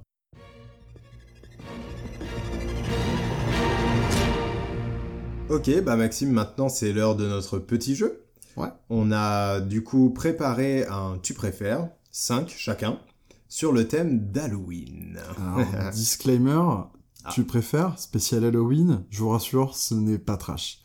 Non. Généralement, tu préfères est connu pour être des, des, choix hyper trash. Oui. Là, je me dis spécial Halloween, les gens ils vont se dire mais où vont-ils? Non, non, non, non, c'est c'est détente. On est resté tout public. En tout cas, n'hésitez pas à nous à nous donner vos réponses à vous à ces tu préfères en DM sur l'Insta Crit par exemple. Par exemple. Par exemple. Donc voilà, on a préparé 5 tu préfères. On n'est pas au courant, évidemment, de ce qu'a préparé l'autre. Et on va se les poser et bien sûr en débattre tous ensemble avec vous. Maxime, je t'en prie. On va commencer par du truc simple, vu que c'est un spécial Halloween. Ok. Fantôme ou zombie? Oh, d'accord. Eh ben écoute, euh, moi ce sera fantôme. Ok. Parce que je préfère les histoires de fantômes. J'ai beaucoup de croyances envers les, fantômes. En tout cas, il y a des, choses euh, qui m'intéressent euh, dans, cette histoire-là, dans cette mythologie-là. Mhm. Alors que les zombies, ça m'a jamais fait peur. En fait. J'ai jamais eu peur, en tout cas dans mes souvenirs, par un film de zombies. C'est plus des films d'action, entre guillemets, pour moi, euh, mm. les films de zombies, où je suis voilà, dans une sensation où je peux aimer un film de zombies, il n'y a pas de problème, mais pas pour la peur. Oui, ça ne te terrifie pas de te dire, bah, je vais me faire poursuivre par un zombie, machin. Euh, non, non, ça va. Je pense que les films d'horreur qui m'ont le plus marqué ont plus ou moins attrait aux fantômes, ou du mm. moins à la dimension paranormale. Donc, euh, ce sera clairement fantôme pour moi. Ok. Du coup, moi, mon premier dilemme pour toi, Maxime, mm. sera Martin Mystère ou Courage le chien frossard? Oh bâtard Oh bâtard euh, Martin Mystère. Parce que, soyons honnêtes, j'adore les deux séries, mais Martin Mystère, je connais tout par cœur. Mm. Je connais tous les épisodes par cœur, les titres, ce qui s'y passe, les répliques. Et ça fait partie de la petite dizaine de séries où vraiment je peux dire que je connais tout par cœur. Hmm. Et ça me fascine d'ailleurs assez de voir à quel point je connais tout par cœur quand je me refais la série de temps en temps. je me dire, ah, c'est vrai que t'as vraiment plus rien à découvrir, quoi. c'est bon, t'as fait le tour. Ouais, t'as fait tu le tour. c'est fou. Ok, très bien, Martin Mystère. Ok. Anna Faris ou Marlon Wayans donc, pour ceux qui n'auraient pas la ref, c'est dans Scary Movie les acteurs de Cindy ou de Shorty. Ok on parle des acteurs ou des personnages? La question est posée. Euh... Moi, tu as cité le nom des acteurs. Donc pour moi, c'est les acteurs. Oui, mais au sein de Scary Movie quand même. Après, c'est à toi ah, d'interpréter comme tu veux. C'est pour ça qu'en fait, j'ai mis les acteurs et pas les personnages pour te laisser prendre ton tu préfères un peu comme tu le veux. Ok. Mais si bah, t'as envie, de... je vais répondre aux deux. Tu comme ça, au moins, euh, t'as le choix. On est large. Alors, en termes de personnages, c'est obligatoirement Shorty parce qu'il m'a offert trop, beaucoup trop de rire pour que je puisse dire autre chose que Shorty. En fait, c'est vraiment le personnage emblématique, au moins du deuxième, du deuxième Scary Movie. Dans le premier, ça peut... Voilà, il peut y avoir des hésitations, mais dans le deuxième, clairement, pour moi, c'est vraiment, il est trop hilarant, quoi. Par contre, en termes d'acteur, j'irais sur Anna Faris parce que on ne la met pas assez en avant et que c'est une actrice formidable, toujours hilarante. Et un timing comique rare. Ah, vraiment, ouais, vraiment. Ensuite, du coup, Maxime, est-ce que tu préfères Conjuring 2 ou The Visit? Ouh, je vois que tu as voulu me piéger là-dessus. Oui. Mais Conjuring 2, sans aucun doute. Parce que The Visit, je trouve que c'est plus un excellent thriller qu'un film qui va me faire peur ou autre. Même si, même si quand il lui tend la couche, c'est horrible. non, non, c'est-à-dire que The Visit, c'est un film que j'adore, c'est mon M. Night Shyamalan préféré. Euh, déjà, c'était un peu le retour de Shyamalan à l'époque. Et du coup, j'en attendais vraiment rien. Euh, je suis allé le voir parce que je soutiens Shyamalan, mais je, savais que j'allais être déçu. Mm. Et au final, euh, lui-même sait qu'il a déçu. Et en fait, je trouve très intéressant dans sa recherche de twist d'aller de faire chercher dans la film au Shyamalan. Là, tu te dis ah c'est les aliens comme Signe. Ah non mais c'est un truc à la The Village. Et en fait, il te balade complètement parce que en vrai le twist est simple, est super simple et même évident, j'ai envie de dire. Oui oui. Mais c'est tellement bien rodé et il te balade tellement bien que quand tu l'apprends, tu fais non. Il y a même des doutes sur est-ce qu'il y a vraiment quelque chose de bizarre qui est en train de se passer. Exactement. C'est-à-dire que même nous, tu dis, il n'y a, pas de twist en fait. Ouais, voilà, c'est est-ce qu'on n'est pas dans une histoire banale euh Ouais. Ah ouais, et c'est, je trouve ça absolument merveilleux. Mais il me fait pas flipper. D'accord. Il me fait pas, voilà. Conjuring 2, c'est le meilleur film d'horreur et d'épouvante, non, meilleur film d'épouvante de tous les temps. Conjuring 2 me fait flipper, surtout. Oui. Je flippe. Voilà. Qu'est-ce qu'on attend d'un film d'épouvante, d'horreur, de tout ça? C'est de flipper. T'es plutôt Carpenter mm-hmm. ou Wes Craven? Hmm. En vrai, je vais pas faire semblant, je suis clairement Carpenter. Je sais. Mais je trouvais quand même intéressant de te laisser d'en parler. Ouais, ouais, ouais carrément.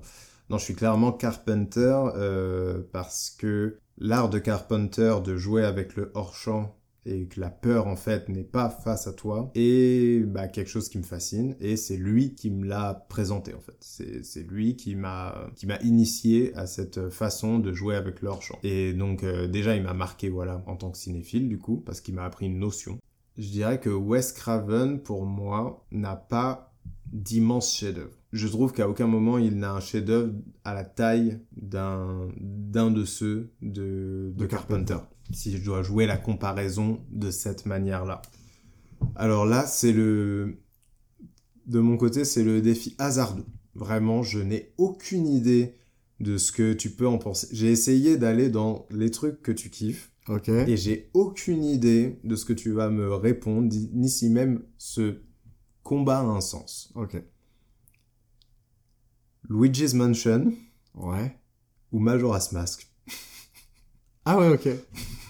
Alors, pour le coup, très bon choix. Euh, je vais te répondre Luigi's Mansion pour la simple et bonne raison que c'est un jeu qui a énormément marqué mon enfance euh, et que pourtant j'ai jamais fait. Ok. Parce que je l'ai jamais terminé. Je regardais ma sœur y jouer. C'est le jeu qui a lancé ma console de cœur qui est la Cube. Majora's Mask, du coup, ben là, actuellement, c'est bon, j'ai fait tous les Zelda, à part Adventure of Link, qui est le 2, parce que il arrivait à la toute fin de ma rétrospective Zelda, parce que celui qui ressemble le moins des Zelda, il est assez compliqué et tout. Ouais. Et j'ai toujours pas terminé Majora's. Parce que j'adore prendre mon temps, moi, quand je joue à Zelda, et du coup, un jeu qui me presse, ben, j'ai pas envie. Donc je sais que c'est le Zelda préféré de beaucoup, beaucoup, beaucoup de personnes.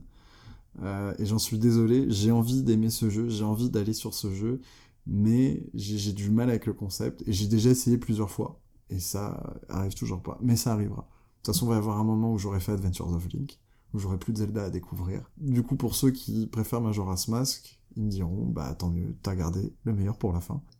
On va parler d'American Horror Story. Est-ce que tu préfères être enfermé dans un asile avec Lana Winters, donc le personnage de Sarah Paulson dans la saison 2, mm-hmm. ou Sister Jude? Le personnage de Jessica Lange dans la saison 2. En fait, est-ce que tu préfères subir euh, des sévices psychologiques qui vont probablement te traumatiser ah te faire manipuler sans que tu t'en rendes compte et devenir une horrible personne à la fin? voilà, je résume pour ceux qui ne connaîtraient pas la série, le sens de la question, il est là. Quoi. ça. Je crois que je préférerais Sister Jude.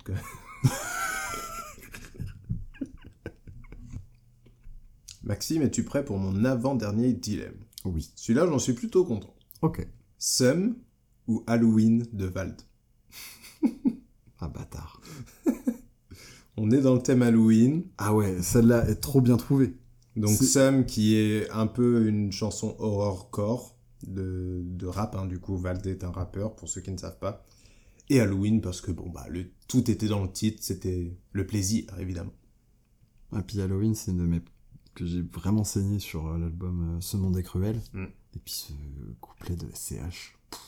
Ouais, même ce, cet interlude, ce, ce quatre phrases de SCH. Ouais, c'est vrai, c'est même pas un couplet, euh, mais ça fait tout. Le couplet vient après et aussi dithyrambique. Et puis Sum, c'est une violence que j'adore. Ouais, c'est ça. J'adore. Mais justement, cette forme de violence que je connais assez peu dans la musique et que mm. j'aime bien au cinéma, et que là je retrouvais dans la musique. Et d'ailleurs, Sum m'a tellement déstabilisé la première fois que je l'ai écouté. Je vais dire Sum. Ok. Parce que plus original, plus de prise de risque et tu sais que moi je, je, loue toujours l'expérimentation, la, prise de risque et tout. Euh, puis ça fait partie de ce chef-d'œuvre qu'est Xe. Ok. T'es parti, celui-là j'en suis particulièrement fier. Ok. Et c'est peut-être le choix le plus dur, plus sérieux que tu vas avoir à faire. Tu vas aller chercher ouais, au fond de tes tripes. Jason X ou Alien Covenant? oh non. Est-ce que je dois dire le meilleur encore une fois, l'intitulé comme ça, c'est toi qui, qui gère ton, c'est toi qui gère ton dilemme. Bon bah je vais parler au fil de ma pensée, ça va le faire. Jason X est un meilleur film que Alien Covenant. oh mon dieu. c'est même pas une populaire en plus. Les choses doivent être dites, d'accord. Oh, je pense que c'est quand même un petit peu une peau. Ouais, mais Jason X a ce côté euh, série B, Z même, euh, qui reprend du, Madeleine de Proust en ce moment. Ouais, ouais. c'est limite, hein. C'est limite, hein. Ouais, ouais, ouais. Ouais, Jason X est un meilleur film euh, que Alien Covenant. Après, si tu mets devant Alien Covenant avec des amis, notamment toi-même, où on désingue le film à toute, euh, à toute berzingue, justement. Incroyable. Incroyable. Bah peut-être que je préfère Alien Covenant, parce que je vais me taper des barres. Alors que, bon, Jason X, c'est marrant une fois. Une fois, c'est bien. Une fois, c'est bien. Mais Alien Covenant, c'est tellement horrible et c'est tellement. euh, les choix sont tellement atroces, mais euh, au point que je ne comprends même pas les choix. Alors que tu les comprends dans Jason X? Franchement, plus. plus. Faut remettre le contexte de, de Alien Covenant, c'est on sort de la l'horrible déception qu'est Prometheus, et donc dans ma tête c'est voilà j'ai vu le truc le plus horrible qui, a, qui aurait pu être fait à Alien. Je sais qu'on va être dans la même lignée, donc ça va être nul. Donc voilà, pas de surprise. Je sais que ça va être mauvais. Mais le gars a réussi à faire un film encore plus mauvais que Prometheus. Rien ne va. Rien, rien ne va. et, et du coup, quitte à te faire tuer dans l'espace, Jason ou un alien? Ah bah un alien, euh, il y a un xénomorphe euh, devant mes yeux, euh, je veux au moins admirer ça une fois dans ma vie avant de mourir. Ah bah c'est clairement la dernière chose que tu vas admirer. Ouais voilà, c'est ça. Alors que le masque dégueulasse de Jason dans Jason X, euh, n'a pas grand chose à m'apporter. hein. Donc voilà, Jason X, pour ceux qui n'auraient pas, c'est une Vendredi 13 dans l'espace. exactement. Voilà. Tout simplement. Bon bah on arrive au dernier de mon côté, Ok, qui est à la fois très simple, mais assez rigolo. ok. Est-ce que tu préfères te retrouver dans un piège de Jigsaw ou dans le cube du film Cube? Cube. Cube Ouais. Parce que le cube, il y a un côté complètement irréel. Et Ouais. peut-être que mon cerveau arrivera à déconnecter et se dire que c'est pas vrai. Et tu mourras euh, dans une paix, euh, Peut-être. paix euh, Et puis cérébrale. peut-être je vais m'en sortir parce que euh, genre un coup de chat ou, Ou que que avec tu l'équipe sais on lire va euh, les mo- nombres premiers. euh, avec oui putain c'est vrai il y a ça aussi que Saw et c'est d'ailleurs pour ça que j'aime quand même bien les films Saw malgré leur qualité fluctuante c'est que je trouve ça vraiment horrible je trouve ça vraiment juste horrible le côté bah ouais en fait tu vas te couper un bras juste pour t'en sortir euh, ouais non c'est chaud c'est que plusieurs fois des fois je me dis mais même pas je me coupe le bras je dis ok je meurs je fais pas le jeu Bon bah voilà, ce qui nous amène à la fin. Ouais. On a terminé nos 5 tu préfères. C'était très sympa. Maintenant, on va passer à une nouvelle rubrique également qui est celle des devoirs.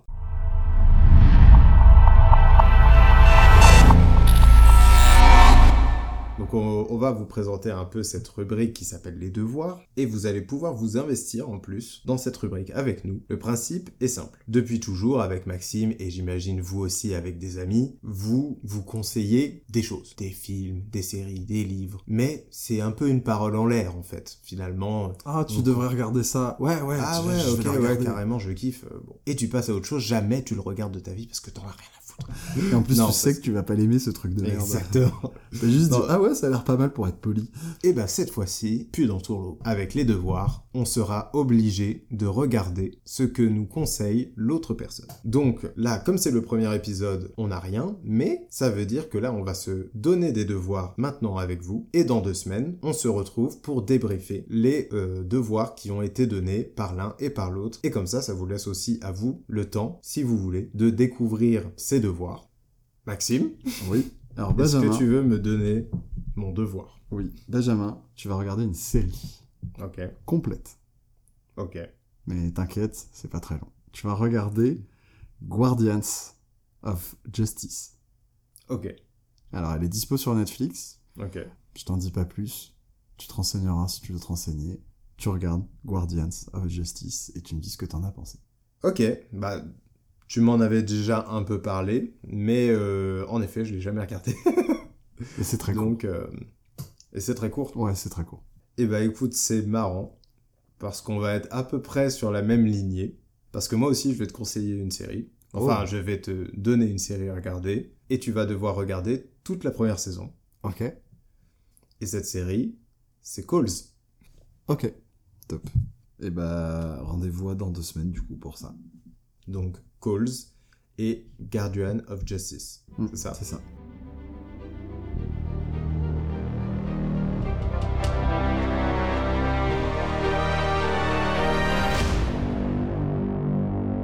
Maintenant qu'on en a fini avec les devoirs, on va pouvoir passer à la rubrique suivante qui est l'unpopular opinion.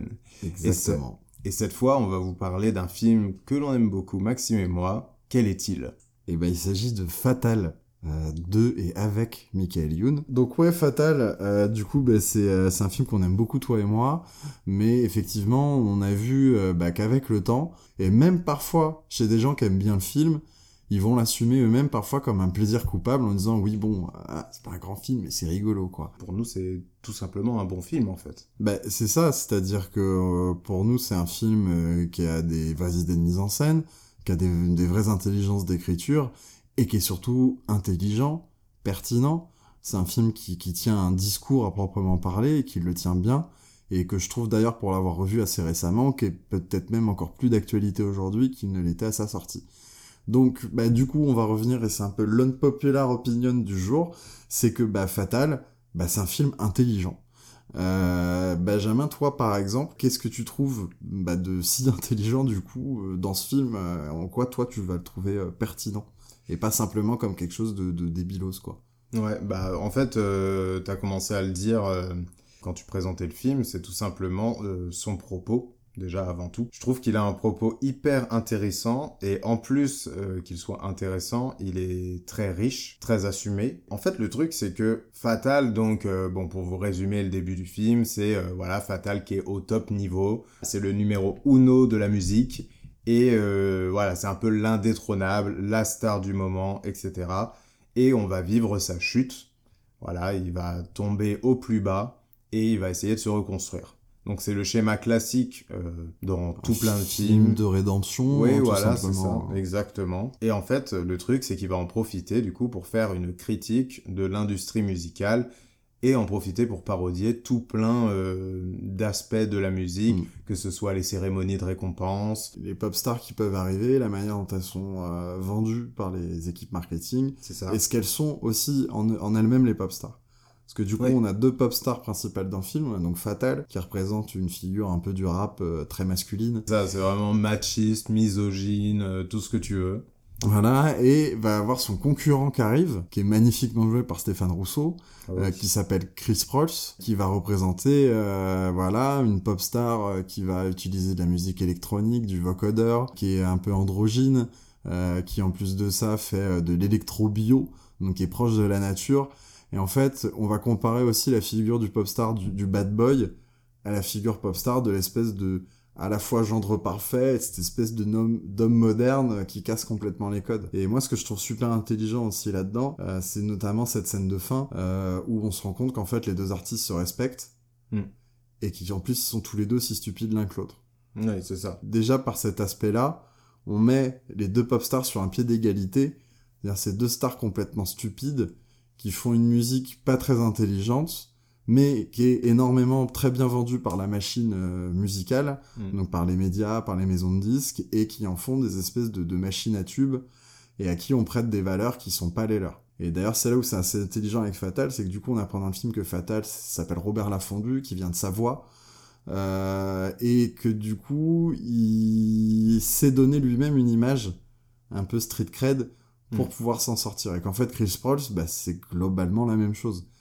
C'est un, un, fils à sa maman, euh, complètement imbu de lui-même, qui plane à 100 000 et qui fait une musique aussi euh, tout aussi bête finalement que fatale. Euh, et c'est là où la, les, même les parodies sont super bien faites. on a par exemple cette scène assez, assez mythique hein, où Chris Prolls représente cette espèce d'artiste qui veut se faire bien voir dans une espèce d'interview où on vient chez lui euh, où il explique qu'il fait l'électro-bio, où il plante son câble jack euh, dans la nature pour dire qu'il s'inspire que des bruits de la nature, alors qu'en fait le mec fait une musique super euh, électronique. Oui, oui, c'est ça.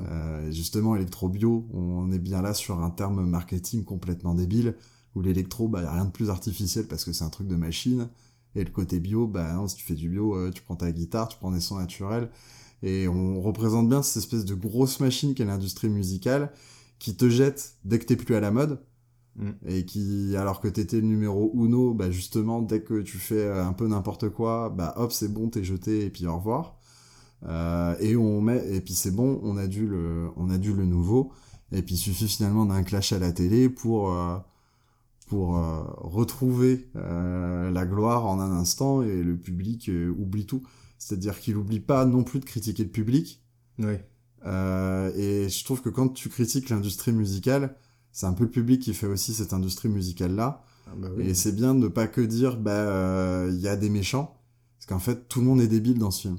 Voilà, c'est peut-être là où les gens font l'erreur de penser que c'est un film débile.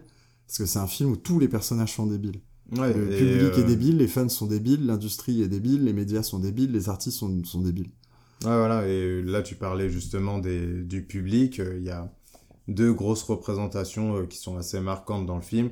C'est euh, donc à la fin, au moment du, du super clash, où euh, eux vont balancer leur message un peu, euh, genre ça y est, ils ont compris qu'ils se respectent l'un l'autre, et ils vont balancer le message en mode oui, l'important dans la musique, c'est la musique, machin et tout. Là, ils se prennent la main, ils sont en mode est-ce que vous êtes avec nous? Et là, tout le public fait non non, genre ils en ont rien à foutre, tu vois, eux ils veulent le sang, eux ils sont venus là pour voir le clash entre les deux. Le fait qu'ils se réconcilient, ça les intéresse pas. Mm. Eux ce qu'ils veulent voir c'est le sang et qui va gagner et donc être numéro uno, donc celui qu'il faudra soutenir finalement. Ouais, exactement. Et ça c'est assez marrant et ensuite il y a aussi le personnage du coup, euh, je sais plus du tout comment s'appelle l'acteur, mais c'est celui qui joue aussi dans Nos jours heureux là, euh, qui fait le québécois, le, le fan de Fatal qui va du coup révéler à Chris Prols euh, que Fatal s'appelle euh, du coup euh, Jean-Pierre, non Robert. Robert, pardon. Genre Robert Lafondu et qui vient de Savoie, voilà. C'est un mec, il est hyper fan de Fatal, il s'habille en baggy, euh, casquette, machin et tout. Et on le revoit à la fin du film en mode fan de Chris Prols et donc euh, qui reprend un peu son style androgyne, etc. Et donc voilà, c'est une girouette en fait. Mm. Euh, il est fan de quelqu'un, mais il est fan parce que euh, c'est le mec à la mode du moment. Et voilà, ça par exemple, c'est des petites scènes, c'est des petites choses, mais en fait, Fatal, tout se passe dans le détail. Mm. Parce que évidemment qu'on a la comédie euh, euh, bien grasse, euh, etc., pour faire marrer avec des bonnes blagues bien beaufs et tout. Mais en fait, la subtilité du film, elle est dans le détail. C'est là qu'il faut regarder pour vraiment comprendre en quoi le film est intéressant à analyser en plus derrière, en plus de t'être marré. Parce que évidemment que ça peut être un plaisir de base ou juste, euh, bah voilà, tu te marres devant des blagues euh, complètement euh, ahurissantes, comme la parodie des Enfoirés, qui est absolument mythique, qu'on peut pas citer ici. euh, je sais pas à quel point on peut citer des trucs, donc on va pas on va, citer. voilà, on va éviter. Mais si vous avez vu le film, la parodie des enfoirés, normalement, ça vous a marqué, vous savez de quoi on parle. Voilà, en fait, c'est rempli de richesses un peu partout, vraiment parsemé.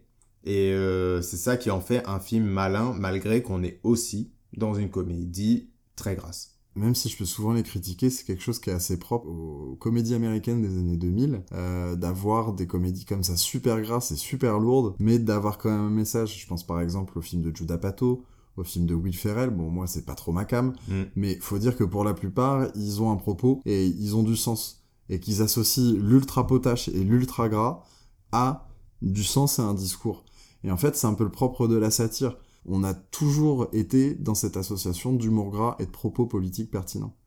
Et je pense que la satire ne peut pas se dissocier de cet humour gras, finalement. Euh, parce que sinon, ça fait juste critique intello. Et en fait, c'est vrai qu'il suffit de s'intéresser à tant soit peu au Star System et à ce qui peut s'y passer pour se rendre compte que bah, les trucs qui sont écrits dans Fatal sont pas des trucs qui sortent de nulle part. Et c'est pas un scénario qui est pas juste là pour faire rire. Et que euh, même la partie dans la Savoie, qui est peut-être la partie du film que j'aime un peu moins pour aussi nuancer ma... ce que je pense du film, surtout la partie avec la broad note. On Mm. sent bien qu'il fallait un gag pour terminer le film. Ouais. Du coup, on est, on est aussi là-dedans où finalement, bah, Fatal, il s'en sort comment à la fin? Parce qu'il propose un truc authentique et un truc sincère, c'est-à-dire qu'il fait du rap bah, de sa voix, parce qu'il assume le bah, je fais du rap, sauf que je viens de sa voix, bah, je vais allier les deux et j'ai proposé quelque chose de sincère. Mm. Et au final, c'est comme ça aussi que le film se termine, parce qu'il propose quelque chose de. Qui, vient de lui, où il assume ce qu'il est, finalement. Ah ouais, totalement. Et puis, euh, euh, c'est important de parler du passage en Savoie, même si c'est pas euh, le plus passionnant du film. C'est parce qu'il y a aussi, tu parlais de la notion, du coup, dès que, voilà, on tombe, tout le monde nous abandonne et tout. Mais on voit aussi, du coup, son cercle fort. C'est-à-dire que, euh, bah, finalement, on se rend compte aussi que, par exemple, euh, celui qui fait ses beats, donc euh, Vincent Dezania dans le film, euh, son producteur Fabrice Eboé et son garde du corps Jérôme Le Banner. Jérôme Le Banner, en fait, eux, ils ont toujours envie de bosser avec lui. C'est juste que il a disparu, ils savent pas où il est, en fait.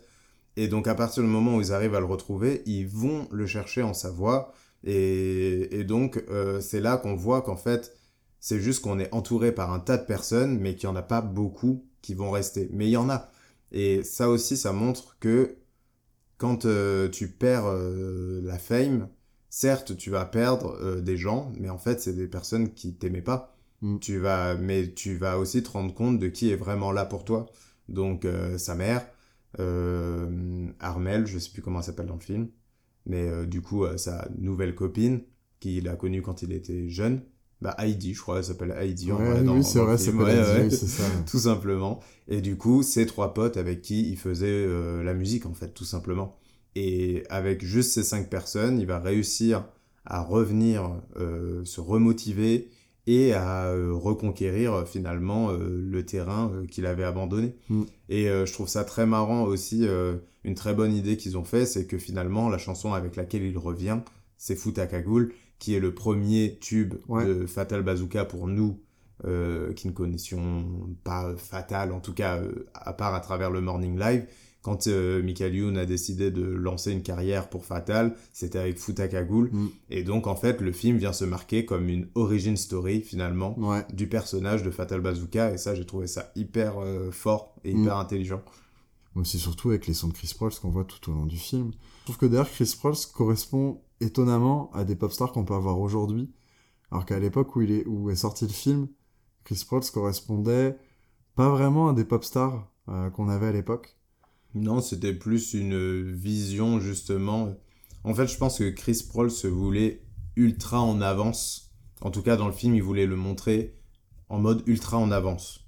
Parce que bon, et voilà, on commençait à, à sensibiliser un peu les gens euh, sur certains sujets donc notamment l'écologie, des choses comme ça. Et en fait, ils ont juste poussé le personnage à son paroxysme, qui est à peu près un truc normal aujourd'hui. Bah oui. c'est ça qui est, c'est ça qui est amusant. Mais et puis il est aussi l'opposé euh, complet de Fatal, c'est-à-dire que Fatal c'est les grosses voitures, la grosse industrie, bon bah on va mettre un mec bio. Fatal c'est le virilisme poussé à son paroxysme, bah du coup on va mettre une pop star androgyne en face. Mm. Et du coup c'est fou à quel point ça s'est révélé vrai. C'est je pense une prédiction qui s'est fait malgré elle et c'est justement là où la satire peut trouver toute sa pertinence. Et on peut le voir par exemple sur des programmes comme South Park, où quand parfois tu regardes un épisode de South Park à l'année de sa sortie, tu te dis ouais franchement ils abusent, c'est vrai qu'ils partent un peu loin, ils partent un peu loin. Tu regardes le même épisode cinq ans plus tard, t'as l'impression que l'épisode parle de l'actualité d'aujourd'hui quoi. Parce que avec la satire, tu prends un trait de la société pour l'exagérer et le pousser, mais un trait de société exagéré et poussé, c'est toujours ce vers quoi va, une société. Et aussi, euh, pour revenir sur la réflexion qu'on se faisait euh, sur euh, bah, pourquoi ce serait une unpopular opinion de penser que Fatal est intelligent. Je pense que, comme tu le disais, c'est un truc très américain euh, de faire justement une comédie potache avec un message derrière. Mm. Et je pense que le cinéma français a pas été beaucoup habitué à ce genre de à ce genre de comédie en fait, tout simplement. Généralement, soit on a le potage, soit on a le message. Ça concilie rarement les deux. Mm. Et donc, euh, je pense que c'est pour ça euh, que le public, quand Fatal est arrivé, le public était peut-être pas prêt à voir euh, une comédie de la sorte, ou en tout cas pas prêt à le voir en France. Mais surtout qu'en France, on est habitué aux comédies potaches qui ont des discours très lisses. Oui. Euh, et comme tu et comme, comme as dit très justement, on est aussi habitué aux films qui, qui, qui, qui critiquent. Mm. ouvertement, mais c'est des films qui vont pas être drôles, généralement. C'est ça, exactement. Et euh, pour le coup, le public français, euh, bah, c'est un peu comme le film de genre en France. Mm. T'entends plein de gens dire oui, mais de toute façon en France, on sait pas faire de films d'horreur, on sait pas faire de science-fiction. Parce que juste on n'est pas habitué, et Mm. parce que juste bah, euh, on n'a pas l'habitude d'en voir. Et de la même manière, et j'ai été le premier à le penser, quand tu regardes une comédie d'Adam Sandler, de Will Ferrell ou de Judah Pato, tu la prends comme quelque chose d'archi débile de base alors que ces trois euh, artistes euh, là sont des artistes qui font des trucs très pertinents. Et encore une fois, je, Benjamin... Ça t'écorche la gueule de dire ça, Maxime. ce que j'allais dire, Benjamin, ça va te surprendre de m'entendre dire ça, mais moi, c'est tel... ça, par contre, pour le coup, c'est tellement pas mon humour que moi, je rigole même pas. Donc, je passe Mm. pas un bon moment devant ça. Mais j'enlève pas euh, que dans Présentateur vedette, là, avec Will Ferrell, Mm. euh, c'est un film qui est quand même vachement pertinent. Donc moi c'est vrai que je trouve ça finalement bah, parfaitement normal de penser que Fatal est potache, Mais bah, c'est aussi pour ça qu'on fait cette petite rubrique d'une popular opinion, c'est que, bah, que vous puissiez aller revoir le film, que vous puissiez rigoler devant, comme vous l'avez toujours fait, mais juste en vous disant que bah, vous rigolez devant un truc intelligent, et que vous rigolez pas simplement devant quelque chose euh, de volontairement débile juste pour vous faire rire. Donc maintenant, on va passer à la fin de l'épisode et aux recommandations. Donc voilà, c'est une petite reco qu'on vous fait. Donc euh, Maxime va vous faire une recommandation, moi aussi. Maxime, est-ce que tu veux euh, nous dire ta petite reco de la semaine? Oui, complètement. C'est un film qui est sorti cet été, qui a été produit par A24, hein, donc un studio dont, vous, dont on vous parlait plus tôt dans le podcast. Euh, donc, qui s'appelle Marcel, le coquillage, entre parenthèses, avec ses chaussures. Alors, je vous avoue qu'avec un titre pareil, vous devez dire qu'est-ce que c'est que ce truc si vous en avez pas entendu parler? Si vous en avez entendu parler et que vous l'avez pas vu, bah allez-y parce que si vous l'avez pas vu, c'est peut-être que vous avez un peu peur du truc. Euh, moi, j'ai découvert ça cet été au cinéma. C'est absolument incroyable. C'est-à-dire que pour une fois, c'est un film qui prend le parti pris de dire on va faire un film mignon. Bon, vous allez me dire des films mignons, j'en ai vu euh, des centaines. Sauf que là, c'est un film qui essaie de faire de la qualité avec du mignon. C'est-à-dire euh, de pas mettre le mignon au rang d'un simple truc familial ou d'un simple truc complètement pathos, Là, on prend vraiment le truc en disant non, non, on va prendre du mignon et ça va être la qualité principale du film. Et le film, vous pouvez quand même bah, le regarder en famille, vous pouvez le montrer à des enfants. Mais je vous assure, même moi, en tant qu'adulte, j'ai passé une des meilleures séances de cinéma de cette année avec ce film. Et c'est absolument génial. Ça regorge d'idées de mise en scène. Euh, il y a même deux... J'ai même retrouvé un peu cette magie du cinéma, où il y a deux, trois plans je me suis demandé, mais comment ils ont fait ça? Parce qu'il n'y a pas d'utilisation d'images numériques dans le film. Tout est fait avec du stop motion, avec du trucage à l'ancienne, et tout est filmé un peu en caméra embarquée, ce qui aide énormément en fait à l'immersion dans le film. Regardez Marcel le coquillage avec ses chaussures, et de toute façon, on en reparlera dans le bilan de l'année, parce que moi je vous le dis clairement, pour l'instant il est dans mon top 5. Et donc, euh, moi je vais vous recommander un album. C'est l'album de Ichon. Euh, l'album s'appelle Casser ça. Et en gros, euh, si vous connaissez pas Ichon, c'est un rappeur qui vient du groupe Bon Gamin. Euh, qui est un groupe euh, qui est composé de Midsizer et Lovni. Et donc du coup, Ichon a sorti plusieurs projets en solo où il se cherchait beaucoup. Donc on a eu des albums de rap, on a eu des albums de rap un peu hardcore, genre qui tend limite vers le rock. On a eu un album beaucoup plus posé et chanté en tant que dernier album. Et ici, en fait, il revient avec un album qui conjugue tout ça. C'est-à-dire qu'il a appris tout ce qu'il a appris depuis, euh, je sais pas, 10 ans à peu près. Depuis 10 ans, voilà, il a, tenté plein de trucs. Et là, cet album vient vraiment clôturer tout un arc de son apprentissage. Et c'est un album vraiment complet. Il peut être un petit peu bordélique par moment parce que, bah, on va y retrouver de l'électro, du rap, du rock, de la chanson un peu funky, etc. Mais en fait, euh, il y a tellement une âme derrière tout ça, quelque chose de purement sincère, qui fait que l'album passe tout seul déjà, il est parfaitement bien orchestré, c'est 36 minutes, quelque chose comme ça. Et en fait, c'est une durée parfaite parce qu'on est dans une période où les albums doivent être toujours beaucoup plus longs, c'est au minimum 20 morceaux, t'as une heure d'album, c'est trop long. Et là voilà, c'est un album qui passe tout seul, voilà, je vous conseille de l'écouter. Si vous connaissez pas du tout, bah, je pense, je pense que c'est un album qui est une bonne porte d'entrée euh, dans son univers.